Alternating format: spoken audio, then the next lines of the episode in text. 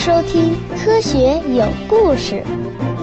比科学故事更重要的，更重要的，更重要的，更重要的是科学精神。大家好，我是职业科普人汪杰。我们今天开讲的是我的同名科普书《星空的琴弦：天文学史话》。在我的这个节目中，你们会听到天文学发展史上的很多重要的人物和故事。但是啊，我的重点并不在历史本身。如果你不把我这个节目当成了一个正儿八经的讲科学正史的节目的话，那么很可能会让你失望。其实啊，我并不想开一个讲传统意义上的科学史的节目，甚至呢，我还会杜撰一些故事性的情节，让很多历史上的名人说一些我想让他们说的话。我也完全有可能为了把一个知识的来龙去脉、前因后果给讲清楚。而不惜把多个不同的历史人物身上发生的事情呢，集中到一个人的身上。所以啊，我在这里要再三的给你先打好预防针。我的这个节目采用了很多虚构的小说化的手法，在后面我要讲到的很多故事的情节、人物的对白，我其实呢都不能保证它的真实性和准确性。但是我努力想做到的是，通过这些小说化的情节所表达出来的知识都是准确无误的。在我的观念中呢，科普的首要目的在于普及科学精神，而科学精神是一种思维模式、思考方式，也是一种对待万事万物的理性态度。它包含不可分割的四个方面：探索、怀疑、实证和理性。打个比方说，如果有人告诉你一个结论，吸烟会导致女性的乳房下垂，并且呢，他还给你看了他统计的几千份样本数据。这些数据确实表明啊，吸烟女性的乳房情况要明显坏于不吸烟的女性。你是不是会对他的结论立即就感到信服了呢？如果是的话，说明啊你的科学精神还不够。因为呢，具备科学精神的人会认为他的这个研究方法只证明了相关性，并不能证明因果性。吸烟和女性乳房的情况确实会呈现一定的相关性规律。但并不能就此肯定吸烟是导致乳房下垂的原因，很可能真实的原因呢是吸烟的女性啊，往往是生活习惯不够规律的一群人，而或许这才是导致了她们乳房下垂的真实原因，并且呢还可能不是唯一的原因，很多个原因共同导致的。如果要证明吸烟同乳房下垂具有因果性，则必须要经过一系列的科学实证。也就是通过实验的方式来验证。首先，实验的整个设计必须要在逻辑上严密，而且实验过程还必须符合严格的控制条件，要可重复、可独立验证，以及符合概率统计规律等等。同样的道理，我们经常会说啤酒肚，啤酒肚，似乎啊喝啤酒就会导致肚子变大。这也是一个用相关性概念偷换因果性概念的典型例子。不过呢，我还是想说，实证只是科学精神的一个方面。除此之外呢，还有探索、怀疑和理性几个不可或缺的方面。孤立的强调任何一个方面，都会容易陷入迷信和盲从。这四个方面是不可分割的。总之啊，三言两语确实很难把科学精神说透。而一个人科学精神的建立，也绝对不是看了几本科普书或者听了一些科普节目，掌握了一些科学定律之后呢，就能够轻易获得的。有很多人，他们掌握的科学知识并不少，但他未必就是一个具备足够科学精神的人。这方面的一个典型例子呢，就是前央视的某名嘴，我对他的口才和机智啊，佩服得五体投地。他本人所具备的情怀和正义感呢，也丝毫不让我怀疑。我完全认可他是一个好人，但是啊，从我听过他的几场关于反转基因的演讲中呢，还有一些和别人辩论转基因好坏时的言辞啊，我基本上可以看出他在科学精神方面的欠缺。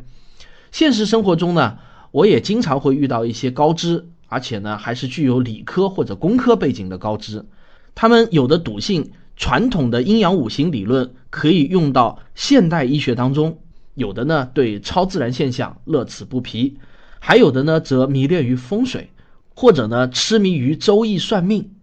如果单就知识而言的话，这些高知比我掌握的知识啊要丰富多了。但就科学精神而言，他们却不值得我推崇。我的这个节目的思路啊是这样的：通过讲述天文学史上的小故事，展示科学家们追寻科学真相的思维方式和他们的求证方法，让科学精神能够慢慢的注入到你的头脑中。因为他们的做法是体现科学精神的最好注解。我始终坚持的一点就是，比科学故事更重要的是科学精神。实际上啊，没有人能够通晓人类的所有科学知识。也没有人能够永远准确无误地说出各种科学上涉及的数字，但是啊，科学精神却是人人都可以掌握的。有了科学的精神，我们才能更加理性地认识世界，不轻信，不盲从，提高去伪存真的能力，给自己一双更加明亮的眼睛。为什么我要确立这样的一个目的呢？那是因为啊，当我对科学史了解的越多，我的心中啊就越是充满遗憾。我发现啊，我们国人常常自以为豪的悠久灿烂的中华文明，其实呢，对整个人类的科学发展并没有做出多么大的贡献。无论是西方人还是中国人自己写的科学史书，都先有提到中国人的名字。中华民族自古以来虽然有很多技术和经验上的成果，但却很缺乏科学精神。每当我看到另类医学中的那些光怪陆离的理论，即便是到了科学如此昌明的今天，依然在大行其道，我就不由得心生凄凉。虽然我知道啊，我这么说会让一些人感到特别的不舒服，但我还是要坚持这个观点。已经发生的过去呢，都已经成了历史，不可能再有什么改变。但是我们今天的努力却可以改变未来。中华民族的子孙是否能对未来的科学发展做出大的贡献？科学精神的普及是一个关键。人类文明走到今天，任何一个小学生都知道，地球是圆的。地球的自转产生了白天和黑夜，太阳是太阳系的中心。我们的地球和其他行星一样，绕着太阳公转。这些常识啊，看上去是多么的天经地义，到处都是支撑这些常识的证据。可真实的情况是，如果我们把文明的起点定义为文字的发明，也就是公元前三千两百年。苏美尔人创造出楔形文字的时代，那么人类文明啊，差不多要经历两千七百多年，也就是到了公元前五百年左右的古希腊时代，才有人开始认识到大地其实不是平的。又要经过两千多年，也就是到了公元十五世纪的大航海时代，这个观点才被人们普遍接受。遗憾的是啊，中国人是最晚接受地球概念的民族之一。普通中国人一直要到清末才开始知道自己脚下的大地啊，其实是个大圆球。而哥白尼第一个提出地球不是宇宙的中心，也是文明诞生四千六百多年之后的事情了。这些你看来是天经地义的常识，其实啊，并不是那么的平常。这些知识来之不易，在经历了无数的坎坷和反复之后，我们人类。才终于能够对宇宙的基本概貌有了一个正确的认识。可能啊，听到这里会有听众非常不屑的在心里说：“你这是不是在代表人类自恋吧？”历史无数次的告诉我们，所有那些曾经自以为正确的知识，最后呢总是要被推翻的。你凭啥大言不惭的说我们对宇宙的概貌已经有了一个正确的认识呢？坦诚的说啊。呃，能说出这样的一番话，至少表明啊，他们是具备了一定知识的人。但恰恰是这些不完整的知识，又造成了他们对科学精神的重大误解。我们常常会说，牛顿否定了亚里士多德，而爱因斯坦又否定了牛顿。但是，如果你简单的认为从亚里士多德到牛顿的错误与牛顿到爱因斯坦的错误是一样的话，那么你所犯的错误就比牛顿和亚里士多德加起来犯的错误还要多了。实际上啊，现在的中学物理仍然是在学习着被爱因斯坦否定了的牛顿力学，而且即便到了几万年以后，这种情况也不会发生改变，因为牛顿力学足以解决我们在日常生活中遇到的所有运动和力学问题。用牛顿的公式计算出来的水星运行轨道。相比于爱因斯坦的公式计算出来的，每年只会偏差不到一角秒。这里的角秒是一个天文学上的角度单位，等于三千六百分之一度。也就是说，我们在手表的两个整点之间再划分一万零八百个等份，每一个等份呢就是一角秒。你看，这是多么微小的一个差距。所以呢，否定这个词用在科学定理上面，与我们日常生活中的口语表达是有很大的不同的。科学定理啊，只会被不断的修正，极少极少会被完全推翻的。而历史上曾经被完全推翻的科学理论，几乎只会发生在几百年以前。就连哥白尼的日心说，也不能说是完全推翻了托勒密的地心说。人类文明进入到近现代以后，就再也没有被完全推翻掉的科学理论了。以我所掌握的科学知识，我是一个也没有想出来。正如美国著名的科普作家阿西莫夫指出的，在科学中，错误与错误之间是有相对性的，不是所有的错误都能划上等号。最早的时候啊，人类认为地球是一个平面，这个认识啊其实并不可笑，因为地球的曲率只有多少呢？零点零零零一二六。以古人的唯一交通工具，也就是双腿和唯一的测量工具两只眼睛来考察的话。得出平面地球的结论是在他们的观测精度下面的科学结论。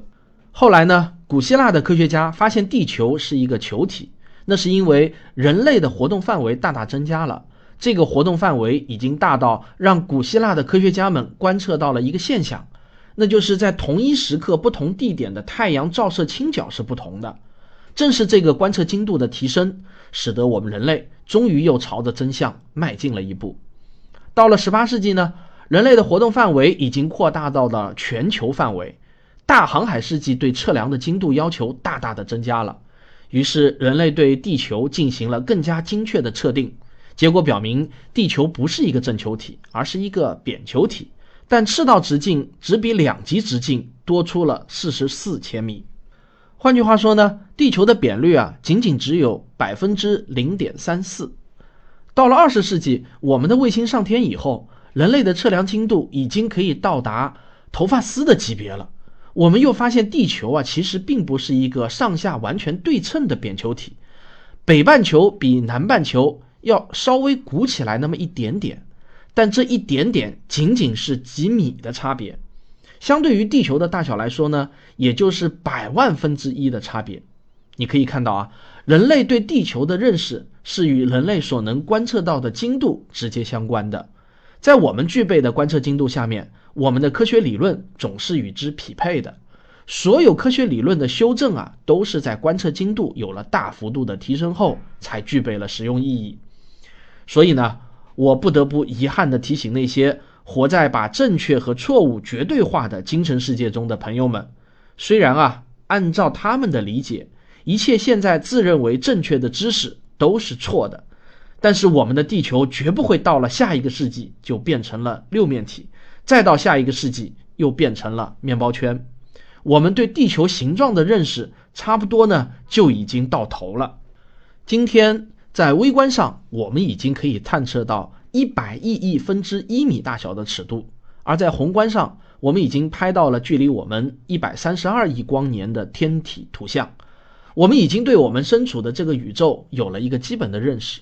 地球只不过是太阳系中一颗普通的行星，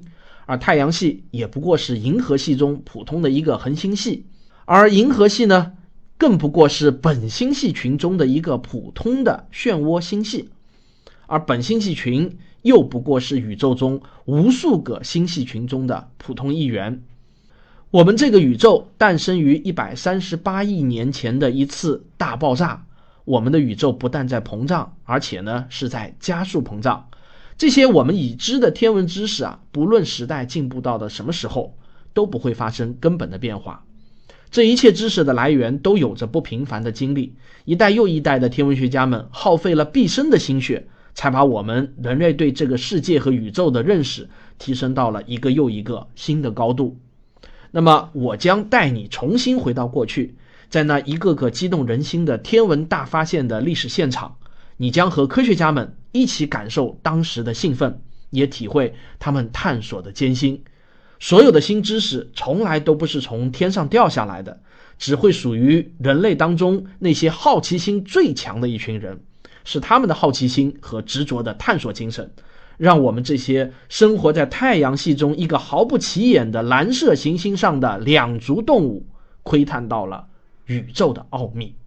这就跟我出发吧。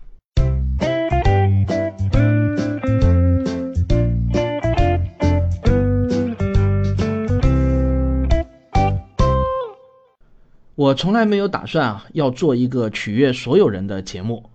我其实有心理准备，第一集已经会让一些人感到不舒服，或者呢听完以后就开始骂我。一个口口声声谈科学精神的人，其实自己最不具备科学精神，因为呢你的心胸很狭隘，从来不知道包容，对未知的世界也缺乏敬畏。比如说，你凭啥说这个另类医学中的那些理论就是错误的？你凭啥说阴阳五行就不能运用于现代科学研究中？更不要说周易算命这些我们古代人智慧的结晶，它其实非常的有价值。说实话，你的这些想法呢，我都非常的理解，因为大概在过去吧，十多年前，我也是一个这样的人。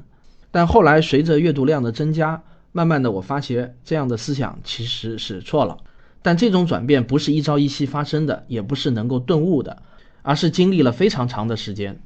这种认识上的转变让我有一种重生的感觉，或者说脱胎换骨的感觉。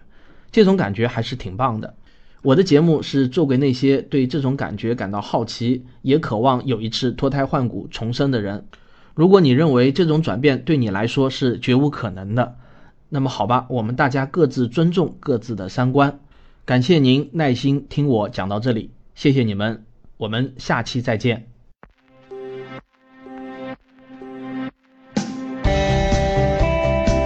本节目的同名实体书《星空的琴弦：天文学史话》已经出版，各大网上书店有售。一本好书放在书架上，影响的是一个家庭，尤其是您的孩子。书香门第的氛围是多少个手机和 Pad 也营造不出来的。这本书将帮助您的孩子从小培养科学精神。